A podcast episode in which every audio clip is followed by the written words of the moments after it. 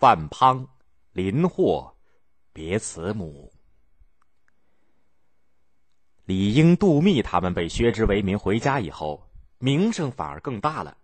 宦官们把他们当成了死对头。宦官曹节指使几个心腹一起奏章，请求汉灵帝下令再一次逮捕党人。才十四岁的汉灵帝在下诏以前哪里懂得什么是党人呢？他就问曹节：“什么是党人？为什么要抓他们？”曹杰就顺口编了一通，说党人怎么怎么可怕。汉灵帝吓得缩起了脖子，连忙叫他们下诏书逮捕党人。逮捕党人的诏书一下，各地又骚动起来。有人得到了消息，慌忙跑到了李英家里，催他赶快逃走。李英说：“我一逃，反倒害了别人。我已经六十岁了。”还逃到哪儿去呢？李英就自己进了监狱。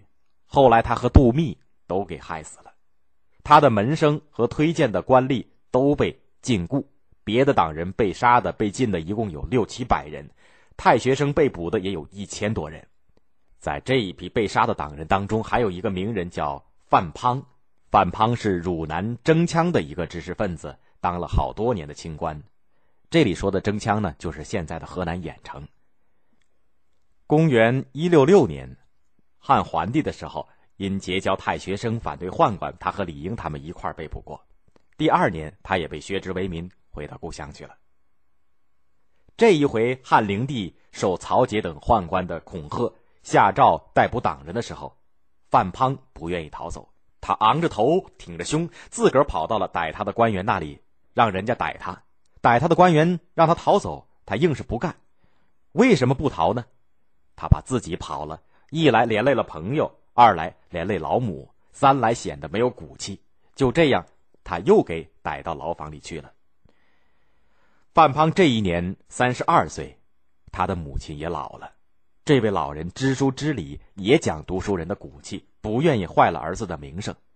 儿子投监了，他就领着二儿子和孙子去探监。在探监的时候，范滂安慰他不要伤心。说了自己尽忠不能尽孝的话，又关照弟弟和儿子，奉养老母。范滂的母亲反过来鼓励儿子：“你留下好的名声气节，做娘的总算没有白养你，娘已经满足了。”范滂连忙跪下，感谢母亲的养育大恩。回过头来又嘱咐他的儿子：“要记住，不要干坏事儿。”临走又感叹自己一辈子没有干坏事，却遭杀身大祸，害了母亲和妻子孩子。说着说着，在场的人都哭了，真是生离死别呀。可是也有党人不像范滂他们，这些人听到朝廷要逮他们，就离家出逃了。宦官的死对头张俭就是这样。范滂第一回被逮捕的时候，他上书告发宦官侯览。侯览就让手下人反过来告发张俭，说他和同乡二十多个人结成一党，诽谤朝廷，企图造反。可是张俭呢逃了，没抓着。宦官侯览很不高兴，他一定要把张俭抓到，就请汉灵帝通令全国捉拿张俭到案，谁窝藏张俭，就跟张俭同样的罪。可是张俭不像李英、杜密他们那样情愿自己去找死，就各处躲藏，还想活命。有好几家人因为收留过他，都遭了祸，轻则下狱，重则处了死刑。有一个姓孔的，也因为收留过张俭，倒了霉。那个姓孔的叫做孔褒，是鲁郡人，是孔子的后代。他跟张俭一向挺要好。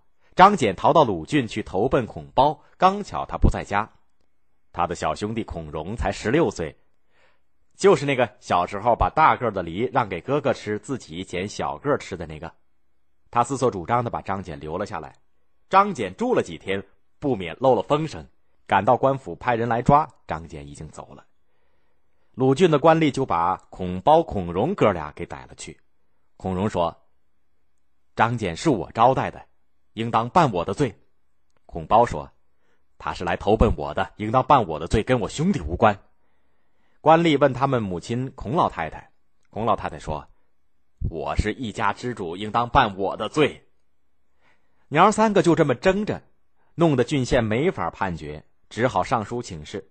诏书下来，只把孔包一个人定了罪。孔融愿意代哥哥受罪，因此出了名。张俭这么躲来躲去，有人觉得这不是个办法呀。陈留人夏富也在党人的名单当中。